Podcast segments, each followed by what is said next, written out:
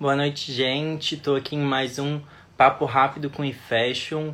Hoje a gente vai conversar com o Rodrigo Zen sobre carreiras na moda. Uh, vou esperar o pessoal entrar para a gente iniciar a live. Eu sou o Sandro Lumert, sou um dos graduandos que vai apresentar esse ano a coleção Pre-Fashion. Uh, vou aguardar um pouquinho o pessoal entrar para a gente iniciar o bate-papo. Oi, Carol. Oi, Mai. Tudo bem? Lembrando que todas as terças, às 20 horas, na próxima também do dia 30, a gente vai ter live falando sobre alguns assuntos relacionados ao fashion e à moda. Então, a gente aguarda vocês todas as terças e nos dias 5, 6, 7 e 8 de abril para o nosso evento. Daqui a pouquinho eu vou passar a programação, vou esperar o pessoal entrar para gente, a gente passar essa programação e e dar início ao nosso papo rápido de hoje. Oi, oi.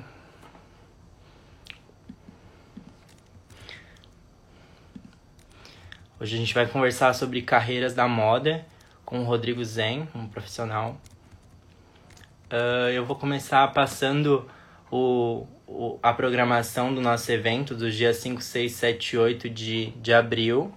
Uh, no dia 5 a gente vai, vai ter um bate-papo com a Ana Swish e a Marca Sodro, às 19 horas e 30 minutos, falando sobre a realidade das equipes criativas do mundo corporativo.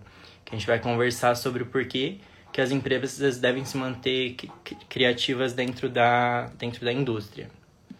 No dia 6, a gente vai ter um, um bate-papo com a Ana Garmendia e com a professora Ana Amélia, do IFSC Campus Araranguá, às 19 horas e 30 minutos também, falando sobre comportamento atual e moda parisiense.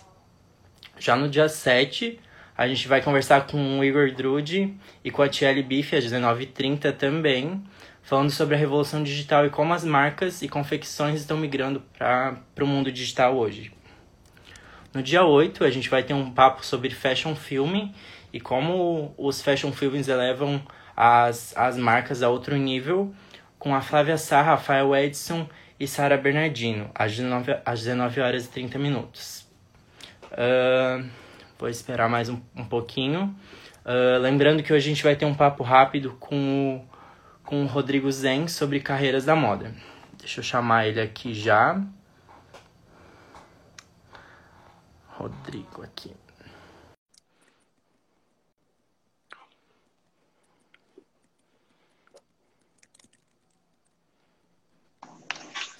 Oi, Rodrigo, boa noite, tudo bem? Oi, Sandro, boa noite, tudo bem? Tudo certo. Uh, então, Rodrigo, a gente vai conversar.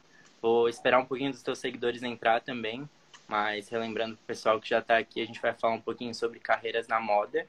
Uh, tu vai poder falar sobre isso, porque o teu currículo é incrível uh, e por, por toda a tua experiência que tu já tens. Lembrando que todas as terças, pessoal, às 20 horas, a gente tem um papo rápido com algum profissional da área de moda falando sobre ou sobre o nosso evento do eFashion, que vai acontecer nos dias 5, 6, 7 e 8 de abril, uh, ou sobre, sobre moda em si mesmo. Uh, vou aguardar mais um pouquinho. Uh, já pedi para ti ir se apresentando, falar um pouquinho sobre o teu currículo, sobre, sobre as tuas experiências dentro do, do mundo da moda. primeiramente, queria te agradecer por estar aqui e pedir para te se apresentar agora. Bom, primeiro, obrigado pelo convite para esse curso de moda do IFSC de Araranguá. Foi um prazer receber esse convite de vocês para estar aqui hoje conversando e falando um pouco sobre carreiras da moda. Né? Então, meu nome é Rodrigo Zen, eu sou consultor de pesquisa e criação aqui do Tom Zen Criativo. A gente está em Brusque, aqui também em Santa Catarina. Até que meio pertinho, né? Araranguá, é. Brusque, né? Três horas de carro, tá tudo certo. Duas horas e meia. Né? é, então, uh, eu trabalho com pesquisa, criação e desenvolvimento de produtos de moda há 10 anos. Eu comecei trabalhando com moda, com produção de moda para catálogo, desenho de estampa e depois disso eu parti para pesquisa de tendências. Então, por causa do meu trabalho de pesquisa de tendências e apresentação de pesquisa de tendências, eu comecei a ganhar mais espaço no mercado, virei professor. Então, durante sete anos eu fui professor também de cursos de moda, desde curso técnico, tecnólogo, até curso superior de moda. Fui coordenador de curso de moda também. E já há quatro anos eu trabalho com o Tom Zen Criativo nesse formato que a gente tem, esse formato de estúdio de criação, onde a gente desenvolve o produto desde a concepção dele criativa até a peça piloto. Então, até aqui atrás de mim tem algumas peças piloto que a gente fez aqui no nosso estúdio. Eu estou dentro de um dos espaços que o Tom Zen Criativo tem aqui em Brusque. Esse é o espaço que fica dentro da Aradef Malhas, que é a nossa nosso Aradef Lab aqui, junto com o Tom Zen Criativo, que a gente atende clientes da Aradef e também clientes nossos aqui. E a gente tem um outro espaço, que é dentro da AMP Brusque, né, que é a Associação de Micro e Pequenas Empresas, onde a gente também atende nossos clientes. Então a gente está em dois espaços, tem duas equipes, uma que trabalha aqui e outra que trabalha lá. Eu originalmente não sou uma pessoa formada em moda, apesar de gostar de moda desde que eu me entendo por gente, né? desde a pré-adolescência. E eu me formei em administração de empresas, porque lá com 17 anos, 18, eu tinha muita dúvida do que fazer. E depois a moda acabou falando mais alto e eu comecei a trabalhar com a, a então 10, 11 anos atrás com moda. Fiz uma pós-graduação em moda Cheguei a cursar um mestrado em design que eu não finalizei, mas daí a moda falou mais alto lá do profissional também. Então, hoje, além de ser coordenador, então, do ser pesquisador aqui, consultor do Tom Sembrio Criativo, eu trabalho com pesquisa no núcleo de design e de pesquisa do Inspira Mais, coordenado pelo Walter Rodrigues, e trabalho também como um pesquisador afiliado da, do Criável, que é uma plataforma da Renata Branches. Então, meu trabalho de pesquisa ainda é muito forte, só que a gente também trabalha aqui com a equipe no desenvolvimento de coleções e produtos para os clientes. Até uns estão entrando aqui agora, que eu já, que eu já vi aqui o pessoal entrando. Então, esse é mais ou menos o trabalho, mais ou menos a minha carreira. Sendo rápido, né? Porque tem muitas histórias para contar. Mas de forma resumida, é mais ou menos isso, como eu fui construindo a minha carreira aí com o passar dos anos. Show. Ai, que show. Nossa, quanta experiência. A Carol aqui, uma das nossas graduandas, colocou quanta experiência. Realmente, é, é uma, é uma bagagem muito grande de conhecimento em todas essas, essas áreas e empresas que tu já, que tu já trabalhou. Mas não é... se iludam, não se iludam, porque assim, apesar de trabalhando 10, 11 anos com isso, a gente aprende todo dia. Os últimos quatro anos foram assim mais intensos. Os últimos dois anos, principalmente, foram os mais uh, os mais intensos. A Luana entrou aqui, ó, entrou para ver se vai falar mal da gente. A Luana é uma das minhas assistentes. Eu vou falar mal delas depois, eu vou deixar mais pro final. Faz outra live outro dia para falar mal. Não, tô brincando. Uh... Ah, que show, que show. Uh, eu queria perguntar pro pessoal uh, que está assistindo a live se, os, se o pessoal que está aqui, eu não sei se o pessoal que está aqui é da área da moda, acredito que a maioria sim, tem vários colegas meus aqui, mas se o pessoal conhece todas as carreiras que a gente pode atuar trabalhando, fazendo uma graduação de moda, né? Ou fazendo alguns cursos relacionados à moda, porque a gente tem hoje uh, uma mentalidade, a gente tinha antigamente, agora já está começando a mudar, mas uma mentalidade muito fechada de tu fazer moda e tu ser estilista, ou ser costureiro e modelista. Esses, esses três principais principais segmentos, né?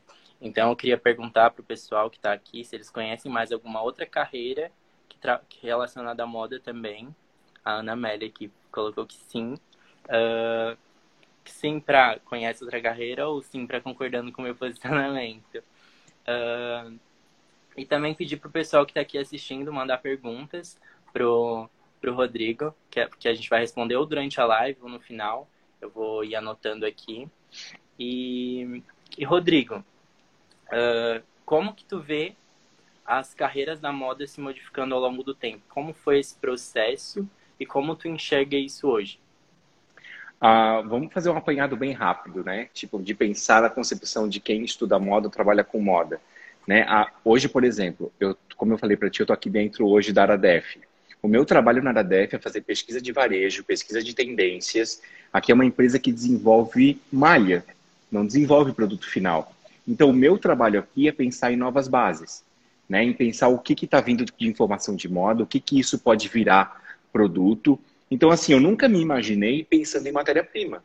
Para mim é uma coisa super nova. Eu tinha amigos lá em 2011 que estudavam comigo na pós-graduação que eram estilistas de tecido plano. Eu pensava, nossa, que legal, tipo, ser um estilista de matéria-prima. E hoje o meu trabalho aqui dentro da Aradef é pensar em matérias-primas, pensar em estampas, como isso pode ser aplicado, aplicado nos produtos. Então, eu nunca imaginei que o meu trabalho teria esse, esse viés do têxtil tão forte. Né? Eu sempre imaginei muito mais para o lado do produto do que para o têxtil. Agora aqui eu estou ajudando a pensar em matéria-prima. O trabalho no Inspira Mais, meu também é pensar em matéria-prima, porque o Inspira Mais é um salão de tendências que mostra as tendências a partir das matérias. Né? Então, eu nunca imaginei isso acontecendo. E hoje o meu principal foco é de pesquisa de matéria-prima. Meu maior, um dos meus maiores clientes que tem esse espaço aqui é de matéria-prima e eu trabalho com isso. Então, assim, ó, um estilista hoje, né, um designer de moda hoje, ele pode trabalhar com, com qualquer linguagem. Né? Onde tem moda, o estilista pode estar atuando. Eu não faço malha, eu não entendo, mas eu tenho aqui junto comigo um especialista têxtil que ajuda a tirar essa concepção criativa e transformar isso num, lá no TEART fazer acontecer. Então, a minha pesquisa dá embasamento para ele também, porque ele também é um profissional com conhecimento que ele pode, a partir daquilo, ter um outro insight e trazer mais alguma coisa. Então, esse trabalho de troca, tanto que esse espaço que a gente tem aqui, trabalhamos eu, a minha assistente, uma modelista da Aradef e o especialista texto da Aradef. Então, a gente está sempre conversando, a gente tem uma super troca aqui nesse sentido. Os outros clientes que eu tenho, são de matéria, são de produto final. Então, são desenvolvimento de coleções. Então, ali, eu trabalho desenvolvendo coleções, criando tudo isso que vocês aprendem, tipo, na faculdade, esse processo inteiro. Mas outra profissão que existe hoje na moda também é quem sabe lidar com marketing, quem entende né, dessa percepção, que tem esse feeling de, de moda, tem esse conhecimento e ajuda as marcas. Porque, por exemplo, existe um trabalho que a gente faz aqui que é de direção criativa. Então, é um trabalho quando a gente abraça a marca como um todo, a gente pega ela inteira, eu assumo uma posição de diretor criativo da marca e eu desenvolvo produto, desenvolvo, penso conceito de campanha junto com equipe e vou colocando o dedo em todo o processo que leva a criatividade dentro da empresa. Então, esse trabalho faz com que eu tenha que entender de marketing, faz com que eu tenha que entender de mídias digitais hoje também, então tive que aprender, saber o que, como funciona, o que pode ser promovido, o, que é um post pago, o que não é. Tipo, a quantidade de conhecimento que a gente tem que absorver hoje para ser um designer, e o designer, ele é um, por concepção, um cara que resolve problemas, né, que tem que pensar em soluções, então é um, um cara que pensa em soluções dentro da moda. Então, é, a gente tem que pensar que design é isso, né? É projeto, é pensar em etapas, é passar por etapas. Então, essa profissão é uma profissão que eu digo que é praticamente um, um artista renascentista né? Tra trabalhando, porque o designer ele tem que ter tem essa, que essa percepção. Ele tem que saber de tudo, tem que entender de tudo. Uh, outra parte hoje, análise de dados, gente, de entender. Agora, um pouco antes da gente começar, eu vou contar uma coisa aqui de bastidor. Um pouco antes da gente começar essa live, eu estava analisando um relatório junto com uma junto com o Walter Rodrigues, que trabalha comigo, que é um estilista brasileiro, desfilou São Paulo Fashion Week, Fashion Rio, e hoje é meu coordenador num dos projetos do, do Inspira Mais. A gente estava analisando um relatório que falava principalmente de análise de dados dos desfiles da temporada de, de inverno. E ali tinha algumas concepções, tipo, dos desfiles mais acessados. Eu não vou dar spoiler a gente estava falando, porque eu não posso revelar muitos dos dados. Mas, mas por exemplo, assim, uh, a gente percebeu que tinha dados ali que as pessoas acessavam demais, mas não é porque era informação de moda, porque aquilo era uma tendência. É porque aquilo ali apareceu muito na mídia porque teve uma polêmica, porque teve uma mudança. Então, às vezes, tu analisa os dados de que isso apareceu muito, mas tem que entender por que, que apareceu aquilo muito. Né? Então, esse feeling de moda tem que ter também. Então, se antigamente, vamos falar, quando começou a aparecer, né, aí os 100 anos de moda burguesa, se o cara era o diretor artístico, né, o costureiro, como era chamado, né, o couturier, se ele era o couturier da marca, imagina se hoje esse couturier existisse numa figura que hoje é o diretor artístico, que a gente chama, né? Ele tem que saber de tudo, ele tem que botar o dedo em tudo, ele tem que entender de tudo isso, né? E e ele tem que ter conhecimento de todas essas áreas. Então, por exemplo, me incomoda muito quando um designer de moda sabe colocar as coisas no papel, mas não sabe tirar. Não entende como aquilo vai lá. Eu Não costuro uma bainha, mas eu sei como tem que ficar a bainha, entendeu? Eu sou a pessoa chata que diz essa costura tá torta. Eu não entendo de modelagem. Tipo, eu não faço modelagem. Eu sei como funciona, mas eu não faço. Mas quando eu olho para uma peça e digo, isso aqui está errado, tem que mudar tal coisa na peça. Né? Então, não é a questão de tu saber fazer tudo, mas é ter conhecimento de tudo e saber dialogar hoje com essas pessoas. Porque hoje o trabalho... Eu estou aqui num ateliê, então a gente está em quatro pessoas. É fácil o diálogo entre a gente. Mas imagina numa empresa que tem, por exemplo, cinco marcas e você é estilista de uma delas, como você conversa com tudo isso, né? Então, a, a questão da carreira da moda hoje é muito não só criatividade, mas também relação. Né? Você tem que saber se relacionar, tem que saber criar pontes, né? E não criar abismos aí entre setores, né? Não existe mais a posição de estilista estrela dentro de uma marca, porque não acontece só por ele, acontece por todo mundo. Né? Então, isso é muito importante. Quanto mais conhecimento técnico eu tenho, também me ajuda a ser mais criativo. Porque quando eu conheço as regras, eu sei quebrar elas. Uhum. Entendeu? Então, quando vocês estão aí, eu sei que a gente está falando por uma, por uma audiência de muita gente que está estudando moda, né? Que está que tá, uh, estudando e pensando nas carreiras. Gente, aprofundem-se no conhecimento técnico. Hoje, eu só tenho duas designers de moda que foram minhas alunas, que estão trabalhando comigo, porque elas têm conhecimento técnico. Se elas não tivessem, elas não estavam aqui trabalhando comigo. Tá? As duas são formadas em design de moda, são criativas, mas elas entendem de processo também. Porque a gente é um ateliê, tá? Uh, a gente é um ateliê. Tem que saber costurar, tem que falar com a modelista, tem que falar com a costureira que a gente tem aqui dentro. Então, elas têm que ter conhecimento técnico também e ajudar a construir essas concepções com clientes e tal, porque as peças que saem daqui vão para dentro de uma fábrica para ser, ser feitas. E se lá na fábrica eles falaram, a gente não sabe fazer isso, a gente tem que ir lá e tem que explicar. Né? Então, tipo, não é só fazer uma peça bonita, desenhar uma peça bonita, tem que saber fazer aquilo acontecer depois.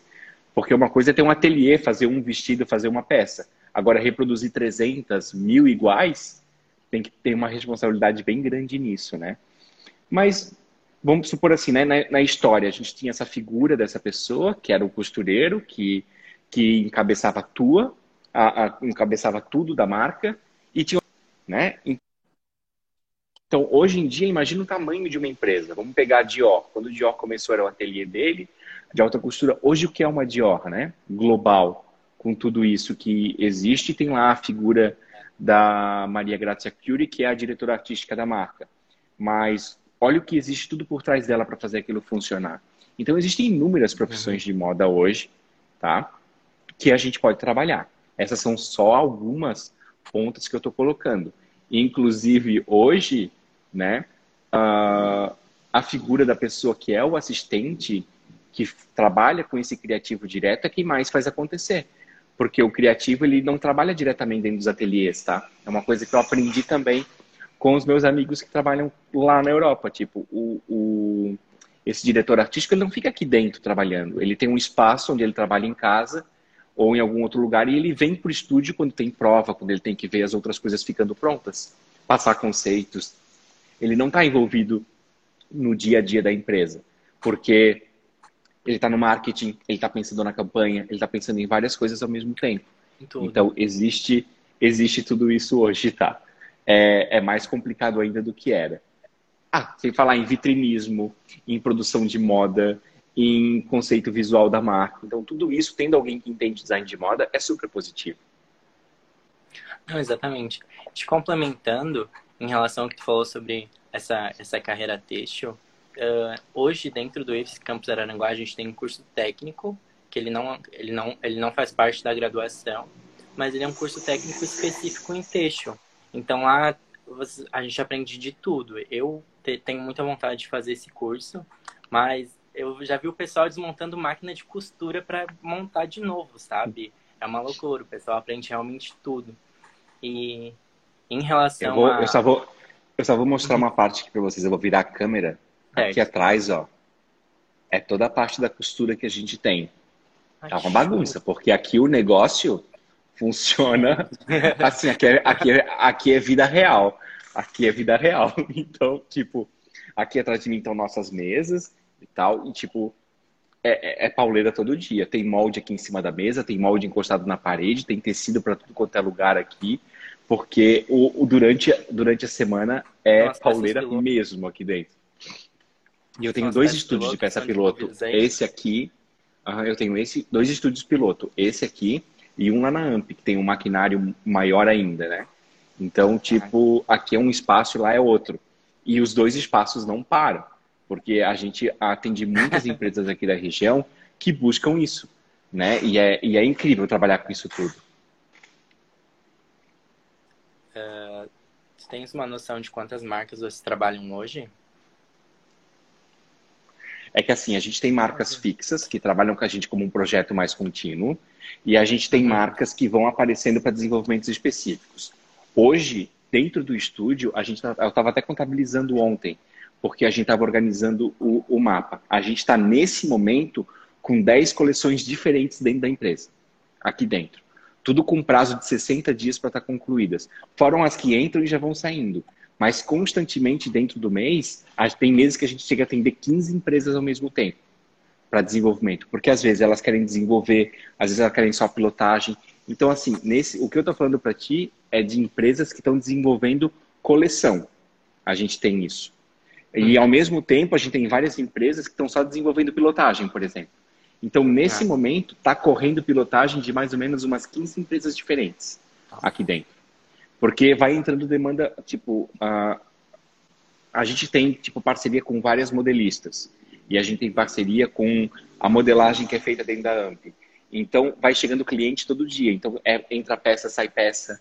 Então, a gente está hoje com duas costureiras e eu estou contratando mais uma para fazer pilotagem, porque a gente não hoje não dá conta de atender todo mundo, né? Porque tipo demora um pouquinho mais, porque a gente faz aqui tanto malha quanto tecido plano, quanto corta-vento. Eu brinco que a gente costura até saco de lixo aqui se precisar, porque dá jeito. Que tem uns corta-vento que são bem finos, que parecem ser saco de lixo.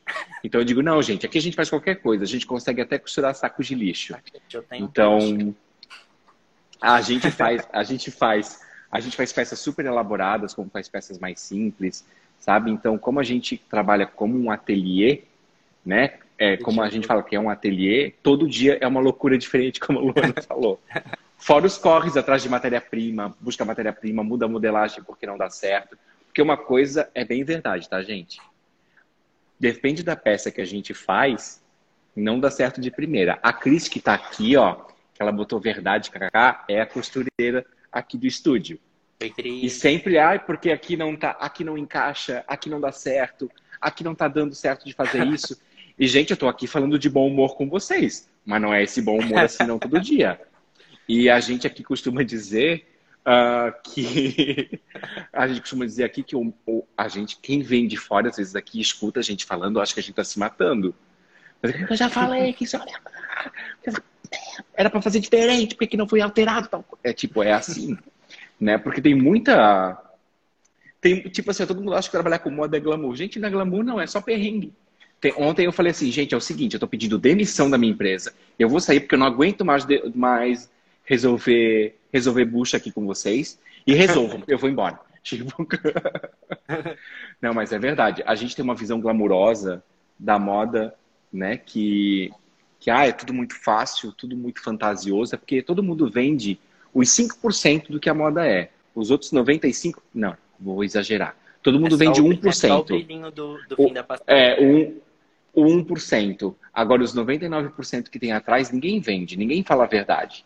Sabe? Porque não tem nada de glamour, gente. Não tem nada de glamour, não tem nada de facilidade, tá? Aqui é... Daí né? Todo mundo tem aquele estereótipo de trabalhar com moda fácil, que trabalhar com moda pode ser é, é, é maravilhoso, é puro glamour, não é nada.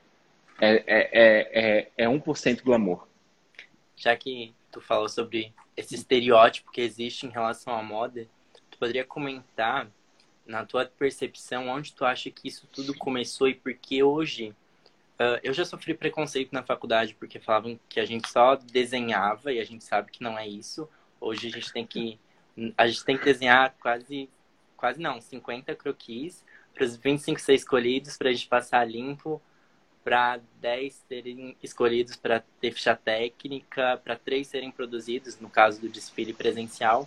Nesse que vai ser 100% digital, a gente vai fazer uma peça só, uh, uma peça só, não, desculpa, uh, um look inteiro. Uh, e a gente tem que ir atrás, a gente tem que ir atrás de tecido, de aviamento. E, e nesse período de pandemia foi bem complicado para a gente conseguir isso. Uh, meu professor colocou uma coisa que eu já vou ler. Uh, mas a gente e a gente tem duas bancas, a primeira banca dos croquis e a segunda banca para escolher os looks para costurar. E tem uma, uma professora uh, super exigente de costura que está perguntando por que, que tu tem que fazer isso, por que, como que tu vai fazer isso? Isso não vai dar certo, isso vai dar certo. Tu tem que ir lá e tu tem que botar a cara a tapa para defender aquilo ali. Uh, e tem que dar certo. Uh, então, da, um, da onde na tua percepção surgiu esse estereótipo de que moda é só é só para estilistas. Uh, e por que que existe todo esse glamour na moda sendo que por trás a gente sabe que não é bem assim? Vou falar vou fazer um recorte histórico. Primeiro porque moda é um movimento de elite né? A moda como a gente conhece tem uma percepção e eu acho muito bizarro porque quando a gente estuda moda e a gente fala de dos grandes couturiers de tudo isso a gente tem uma percepção muito de proximidade. Isso não existe. Era um movimento de, de elite burguesa. E por ser um movimento de elite burguesa e lidava muito com a questão da vaidade, porque moda sempre teve relacionado à vaidade, esse estereótipo da vaidade e da arte sempre teve muito enraigado no, no que é moda. Né? É, é um estereótipo que foi criado justamente da onde a moda veio. A moda veio da elite é um movimento, foi um movimento elitista durante 100 anos de moda burguesa e antes disso também, né? Era um movimento da corte, né? Depois foi um movimento da elite burguesa. Então, por ser um movimento assim, ele foi sempre carregado desse estigma, né? Ah, como lida com a vaidade, com o vestir, com a beleza, com a estética, também ganhou um pouco disso, né? Por que, que um curso técnico de modelagem não tem isso? Por que, que um curso técnico têxtil não tem isso? Né? É justamente que quando a gente fala de moda, vem todo esse passado pesado junto que traz esse, esse arquétipo, né? essa, essa percepção de que moda é, é, é um movimento de vaidade, que é só firula, quando na verdade tem muito trabalho por trás. Né? Quem trabalha com isso sabe.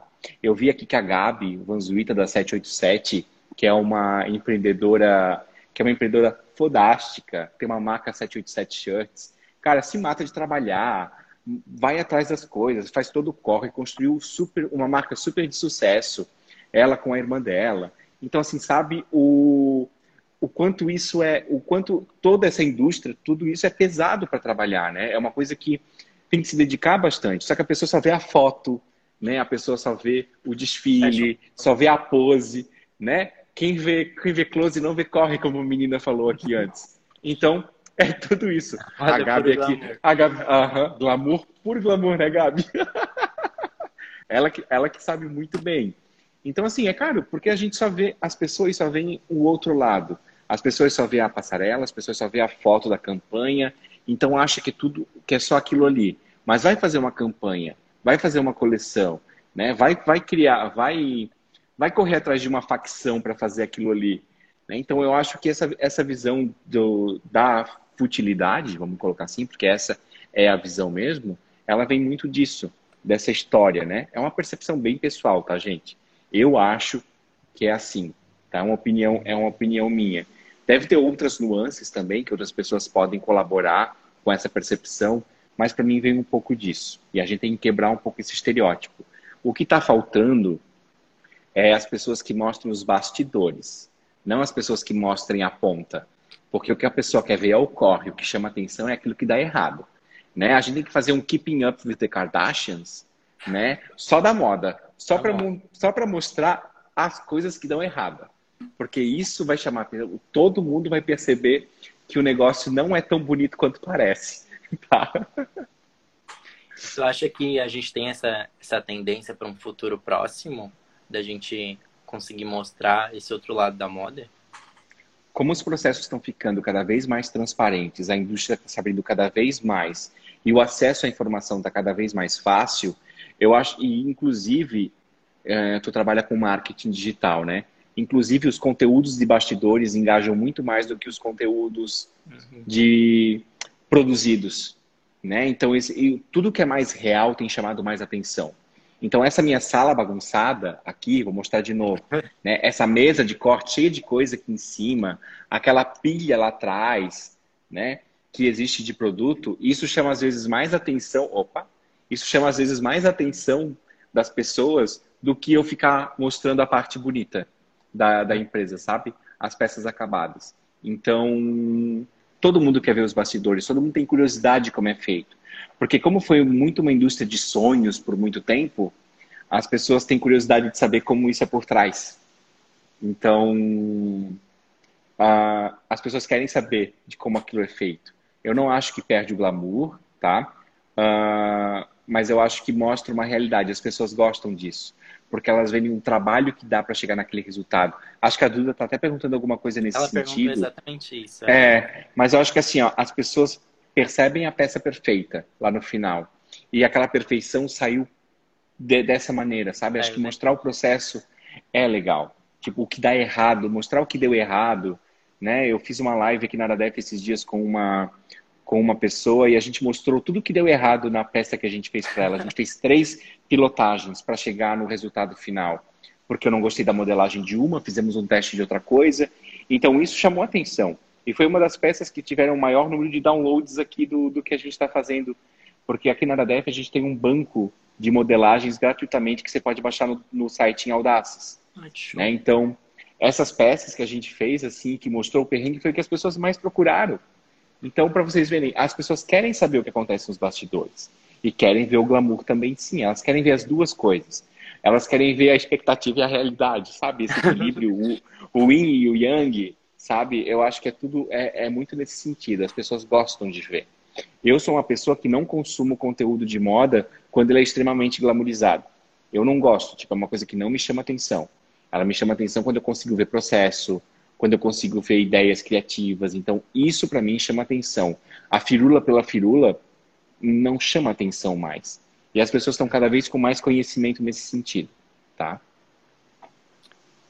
Uh, a, a Iris aqui comentou, ó. Mostrar o que dá errado faz a gente valorizar o que dá certo. Também acho. E a gente fazer errado também ajuda a gente a aprender muito, tá? Então, por exemplo, aqui no estúdio, como a gente tem ah,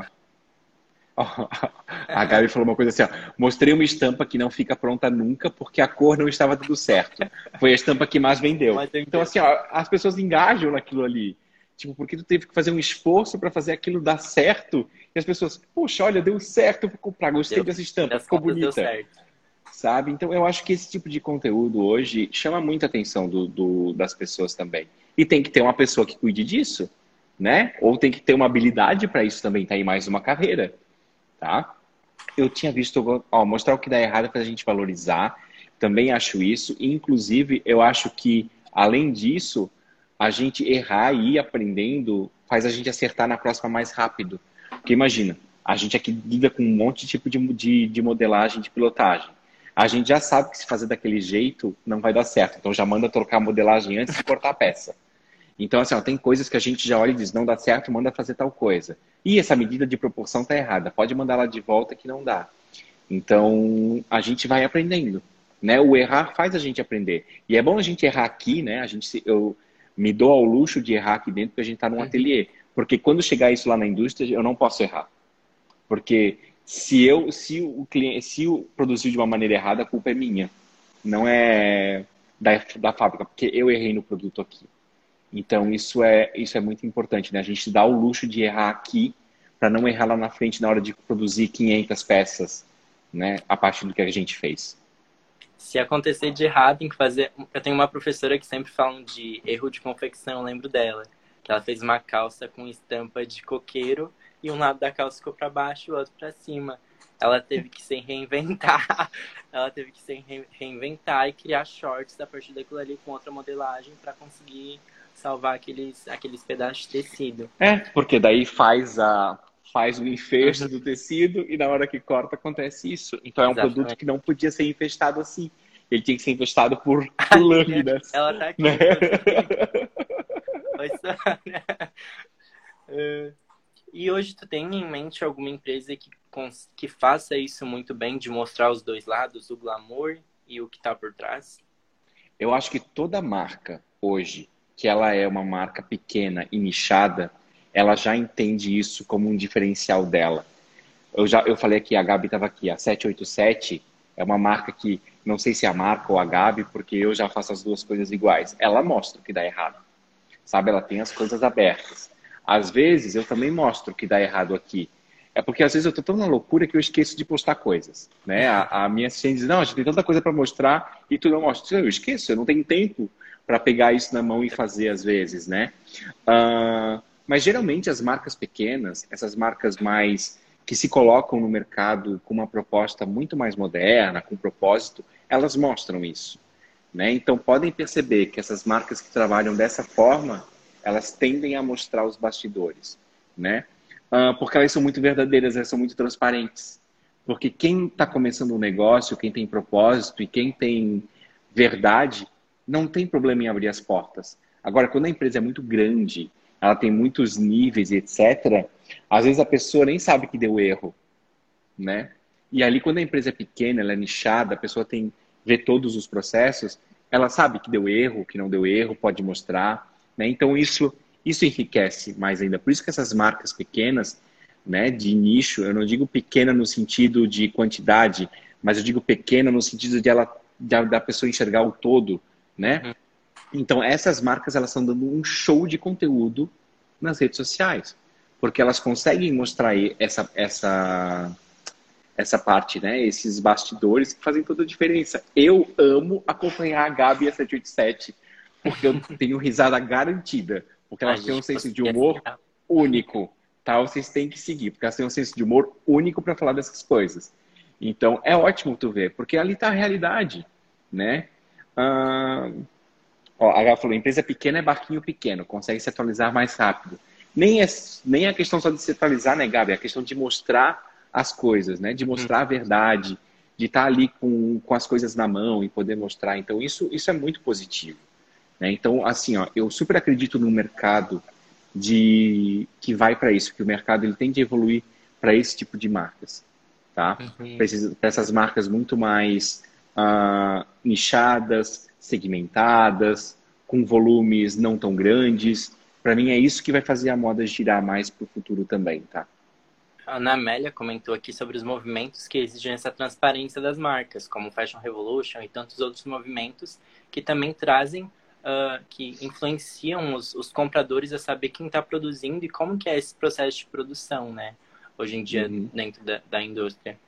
Uh, marcas pequenas também geralmente têm pouco contato tem, tem um contato mais, mais próximo. próximo. Exatamente. Uhum. E uh, voltando um pouquinho para as carreiras da moda, o que, que tu enxerga para um futuro dentro das carreiras da moda? Quais as, as novas profissões tu acha que vai surgir? Quais tu acha que não vão mais existir? Uh, o que, que tu uh, consegue enxergar para esse futuro da moda? Olha, dizer o que não vai mais existir é muito difícil, porque a gente tem uma diferença tem indústrias e indústrias, né? Cada uma está num patamar, cada uma está numa maneira de trabalhar. O que eu acredito muito é na digitalização da, da criação. Tá? Hoje já existem softwares para a gente trabalhar 3D, 4D. Vou dizer um plano nosso aqui, tá? Um plano nosso aqui é o seguinte: a gente faz a pilotagem, às vezes a gente erra, tem que refazer. A gente está pensando hoje em adequar um sistema em que a gente consegue, existe hoje para isso, tá? que é um sistema que a gente pega a modelagem e costura essa modelagem em cima do manequim e a gente percebe se tem algum erro em, em 3D. Tá? O nome do programa é, é Clo 3D. 3D. É, então, assim, é um produto que a gente está fazendo um teste aqui, que a gente já fez uns testes ano passado. Eu comprei essa máquina que está aqui atrás, não, está atrás, não dá nem para ver. Aqui tá outra. Eu comprei um computador que eu gastei uma pequena fortuna para a gente poder trabalhar com isso, porque tem uma placa de vídeo. É tipo computador de gente que joga videogame, que tem aquelas uhum. placas de vídeo, não sei, que eu nem sabia que existia. Né? Então, eu tive que, que, que investir no computador desse para a gente poder usar esse tipo de software. É um planejamento que a gente tem aqui para trabalhar nesse sentido. Que chega a modelagem, a gente testa, vê se está tudo certo, para daí partir para uma peça piloto. Porque quando uma peça piloto dá errado, dá para refazer? Nem sempre. Tu vai jogar fora, às vezes, né? Colocar para reciclar, dar um fim específico, né? Então, quando a gente tem uma coleta, existe uma separação desse lixo, né? Que é um lixo específico que é mandado, às vezes, ou para reciclagem, ou para uma coleta seletiva, que existe também, né? Então, a gente tem que ter esse tipo de cuidado. Então, uhum. por exemplo, ah, semana passada deu errado um vestido não vou poder fazer nada com aquele vestido, eu vou ter que fazer uma peça do zero. Então, tipo, o que fazer com aquilo ali? O que eu posso transformar a partir daquilo? O que eu posso aproveitar? Então, para a gente não ter esse desperdício, nem de tempo, nem de, de matéria-prima, a gente tem que pensar nessa digitalização. Então, imagina, hoje em dia eu trabalho com o conceito com o cliente de que a gente apresenta desenho técnico. Mas eu quero chegar ao ponto de mostrar para ele desenho técnico em 3D como se fosse um mini desfile, para ele entender o que é a coleção dele. Então, essa digitalização do processo criativo, para mim, é um futuro que está aí. Não é nem, nem é futuro, é amanhã. Está aqui tá? no Fashion, porque os, os, nossos looks eles são digitalizados em 3D por, por exatamente esse software, pelo Claw 3D e outras ferramentas de bibliotecas de, de ativos digitais, onde a gente encontra tecidos, modelar, modelagem não, tecidos, enfim. Uh, Parabéns! Já, já quero dar parabéns. E quem foi a professora que estava por trás disso, ó, mais parabéns ainda, porque esse é o futuro mesmo. Vocês que estão saindo. Ah, é? Então, assim, ó, vocês que são alunos, que estão saindo agora para o mercado, vocês têm a obrigação de saber usar esse tipo de ferramenta. Tá? E se vocês saírem hoje de uma faculdade sem saber usar isso, vocês vão ser só mais um no mercado.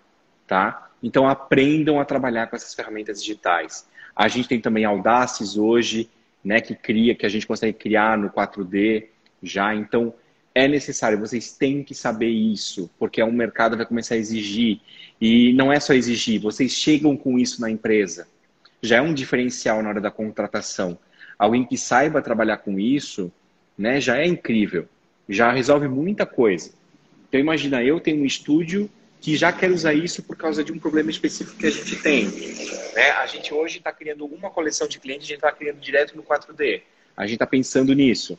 Uh, na verdade, de dois a gente está querendo fazer isso, porque uma é uma linha de loungewear e outra é uma linha de, de moda mesmo. Então, a gente tem que começar a usar essa linguagem para levar para o mercado. Isso faz parte. Tá? E vocês têm a obrigação de levar isso para o mercado como estudantes que estão saindo da universidade apresentando coleções, tá? E outra, vocês também têm a obrigação de saber o que é uma costura, de saber o que é cada etapa. Vocês têm a obrigação de saber tirar do papel, tá? A Luana foi minha aluna, que é a minha assistente, ela sabe muito bem que sabe desenhar, sabe fazer. Não sabe fazer, não é design, sabe? Tem que saber tirar, né? Eu não estudei para ser designer. Eu só entendo agora dos, dos, dos dos Paranauê. Então, mas ela que estudou, ela tem que saber, por exemplo. Né? Então. É. Hoje a gente está com uma parceria com a Hall, com a Hall Studio, que é uma casa de moda digital, em que ela está confeccionando para nós esses, esses looks com modelagem 3D, que para quem não conhece. Eles, eles estão confeccionando. Ai, agora eu já fiquei. Agora, olha, não, sei. Vocês tinham que fazer isso tudo a, a, gente deveria, a gente deveria. Eu já, eu queria muito implementar essa, essa parte já dentro, dentro da nossa graduação. Uh, acho que é, que é super importante essa matéria para esse futuro que estava comentando. Uh, mas para quem não conhece, uh, o Clo 3D é uma plataforma em que ele tem uma parte 2D, onde vai ter que desenvolver toda a modelagem normal, com, com espaçamento de costura, para passar e costurar aqui nessa outra parte, que é a parte do 3D. Então, Mas, por exemplo, mesmo... É, outra coisa, se você já tem a modelagem pronta, você pode testar você essa pode modelagem no modelo. Uhum. Exatamente. E, e a gente reduz muitos gastos, né? Vamos supor, hoje eu estava fazendo uma pesquisa para fazer uma t-shirt de, de algodão básica, a gente gasta uh, 4,2 metros quadrados de terra de plantação de algodão e 3.900 litros de água e, e fazendo isso dentro do programa e fazendo esses testes, o quanto a gente economiza caso a gente for errar Óbvio que a gente não vai errar em uma t-shirt básica, né? Mas ah, não. É lei do engano. Erra também sim, tá? erra também. Erra, erra, a camiseta erra também, tá? Então, ele é um processo que ajuda bastante, porque a gente também tem a parte da gradação dentro do programa. Óbvio uhum. que talvez tenha que fazer alguns ajustes de vez em quando, em algumas modelagens, sim, mas é um processo que vai facilitar. E eu acredito que isso esteja muito ligado a um futuro em, onde a gente vai conseguir enxergar essas roupas dentro de uma realidade aumentada e poder conseguir vestir as roupas e comprar as roupas experimentando, tipo, com o nosso celular, sabe? Sem sair de Bom, casa. Bom, gente, nem só isso. A Gucci está vendendo tênis a 12 dólares. Que tu só usa no digital. Vocês viram isso? Procurem. Tênis virtual da Gucci. Chocado. Podem procurar. É, uma, é um, tipo, vocês não viram, por exemplo, Louis Vuitton colocou no League of Legends, colocou umas skins para vender.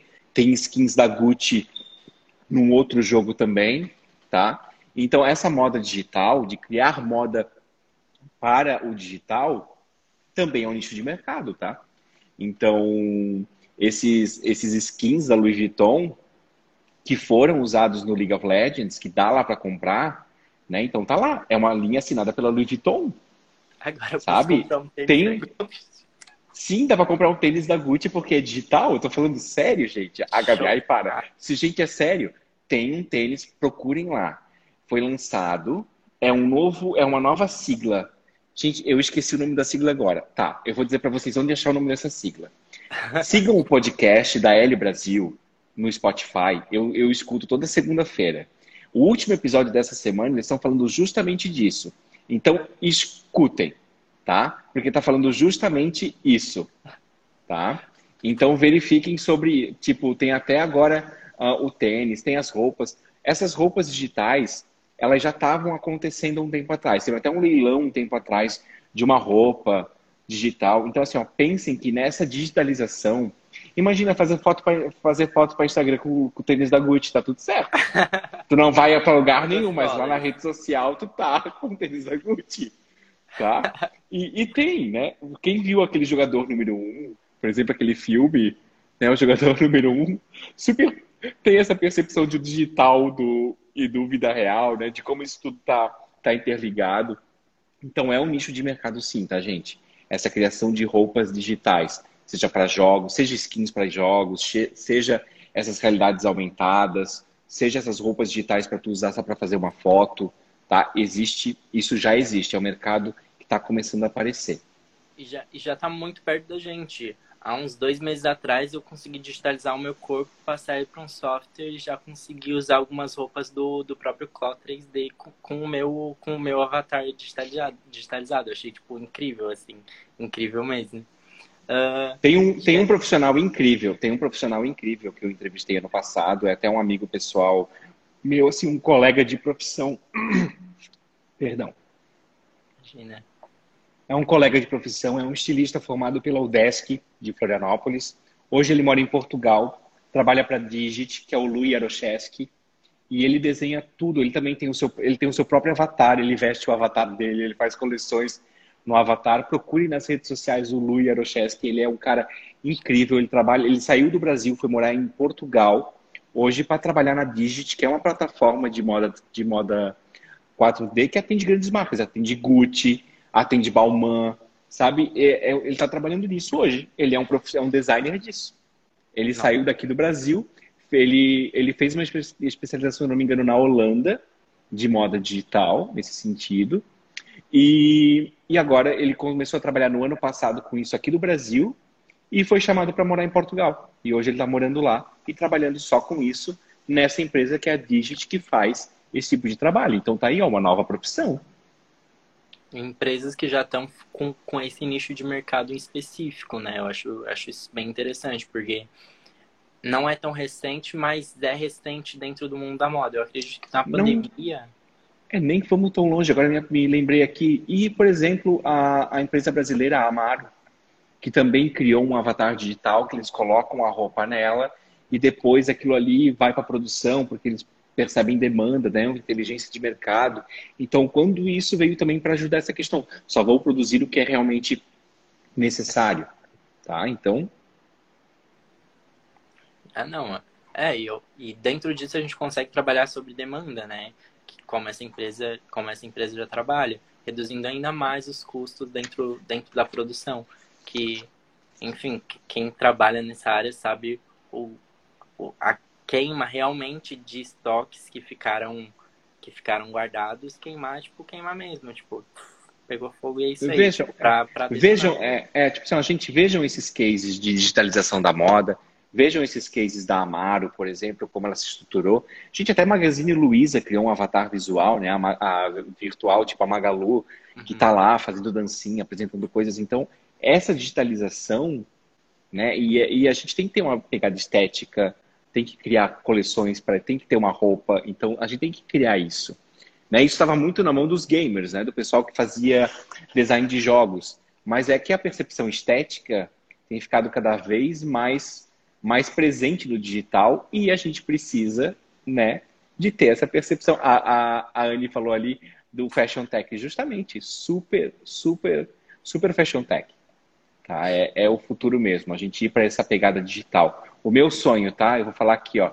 Espero que as empresas que trabalham com isso estejam aqui presentes. O meu sonho é eu estar tá morando em outro lugar e estar tá trabalhando com equipe em realidade aumentada e a gente está fazendo prova de coleção em ambiente de, de, de realidade aumentada. Nossa. Entendeu? Como se a gente tivesse. Eu boto óculos lá em Paris, a pessoa bota óculos em tal lugar, a gente se reúne, ó, vamos falar sobre a coleção? Então, ó, vamos ver, ó, aqui não ficou legal, vamos mudar. Senta, Avatar, o Avatar senta, aparece metade do cofrinho, ó, tem que arrumar o gancho dessa calça. Não ficou bom. Meu sonho é esse, tá? O meu, a minha visão de futuro de trabalhar com produto de moda é essa. Então, gente, se tem alguma empresa nesse sentido ouvindo a gente, atende meu desejo. Tá?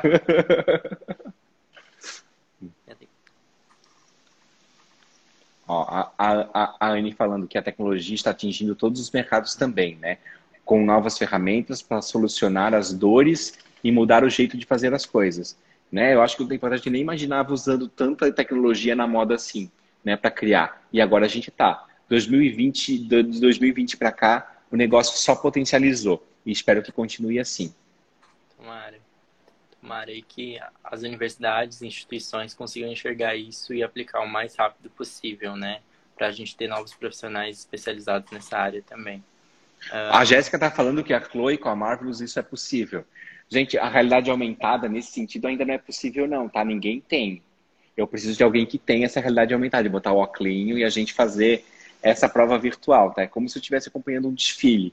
Ó, manda entrar o look número um, não gostei, manda trocar a manga. Daí a pessoa já tá ali no computador, já troca a manga, já bota outra e a gente vê. Tá, é isso que eu quero, eu quero essa agilidade, sonho de consumo. Meu sonho maior ainda é que eu boto o neurotransmissor aqui e já sai a coleção completa. a Anne comentou que o negócio que o negócio é mercado da moda, uh, as pessoas ainda têm medo dessa tecnologia, né? De implementar isso dentro das empresas. Uh, principalmente, eu acho, uh, em cidades menores, onde já tem um público específico em um sistema fechado, que é, que é difícil de penetrar ali dentro dessas novas tecnologias. Eu, eu concordo bastante assim, com a Anne. É, é bem é, difícil. É, eu acho que o medo está no seguinte: aquela pessoa que talvez comande a empresa, que ela não se atualiza, quando chega uma tecnologia dessa que ela não vai ter o conhecimento, isso pode assustar. Mas o que a gente uhum. tem que fazer é a tecnologia ela também tem que ser democratizada, né? Tipo as pessoas, todas as pessoas têm que ter acesso a isso, né? Independente de idade, etc. A gente precisa disso, né? Que isso seja fácil de usar, que seja intuitivo, né? A gente não precisa de algo que seja complicado. Ninguém quer tecnologia complicada. Todo mundo quer tecnologia fácil, né? Todo mundo aprendeu a usar um celular, um smartphone hoje aprendeu a fazer live em 2020, aprendeu a usar Zoom em 2020, que antes de 2020 ninguém sabia o que era Zoom. Né? Então todo mundo aprender a, aprendeu a usar. Então esse é o esse é o segredo, tá? A gente tem que se adaptar às tecnologias, elas têm que ser acessíveis. A Mayara comentou aqui que no dia 7 do 4, durante o nosso evento, a gente vai ter uma live falando sobre isso, sobre sobre essa sobre o porquê de ser por que, que, as, que as empresas elas têm que se atualizar para essa nova era digital na moda. Uh... E outra, isso tudo, né, acho que a gente falou aqui, é a questão de que ainda a gente não pode abandonar a questão da criatividade. Porque o que vai diferenciar, as ferramentas estão aí para todo mundo. O que vai fazer a diferença é, é ser criativo, entendeu? A gente precisa de criatividade. A indústria precisa de criatividade. Uhum. Gente, a live já tá quase acabando, faltam quatro minutos. Eu acho que o Instagram encerra automaticamente. Uhum. Uh, queria agradecer o Rodrigo por, por estar aqui com a gente conversando nesse bate-papo rápido. Uh, convidar todo mundo para na próxima terça, para o próximo bate-papo rápido com o eFashion. E para os dias 5, 6, 7 8 para o nosso evento. Uh, uh, quatro dias de lives. E no último dia, o nosso desfile 100% digital. Uh, Eu quero ver esse desfile. Que a gente tem como tema uh, para nós todo amor do mundo, em que a gente vai trabalhar com amor dentro do nosso, dentro do nosso evento. Uh, deixar o convite aqui para todo mundo, te agradecer mais uma vez, Rodrigo. Olha, eu quero agradecer. E te pedir para deixar quero... um recado final para o pessoal que está assistindo. Uh, pra... E também te agradecer de novo. Bom, gente, obrigado pelo convite. Agradeço mesmo por estar aqui conversando com vocês. Foi um prazer conhecer vocês. E mais prazer ainda foi saber que vocês já estão pensando nesse no digital. Tá? Parabéns por essa iniciativa de vocês, de querer apresentar dessa forma. É movimentos como esses que vão mudar o mercado ou que vão sensibilizar o mercado. Então, parabéns por vocês já estarem pensando assim. E o meu recado é continuem pensando assim. Sejam disruptivos, tá? mas não esqueçam de serem também acessíveis. Porque a gente pode mudar muita coisa, mas a gente tem que mudar no coletivo. Né? Não só a gente, é tudo isso. Então, sejam acessíveis. Saibam compartilhar também esse conhecimento, porque isso vai fazer toda a diferença também no, no trabalho de vocês. Tá bom? Então, obrigado, gente. Um beijão e quero ver esse desfile na sexta-feira, hein? Parabéns desde já por essa iniciativa. Muito obrigado. Uh, obrigado, pessoal, que assistiu até aqui. Até a próxima terça e todo mundo, os 19 designers que vão apresentar uh, o desfile, espera vocês nos dias 5, 6, 7 e 8 para o eFashion 2021 100% digital.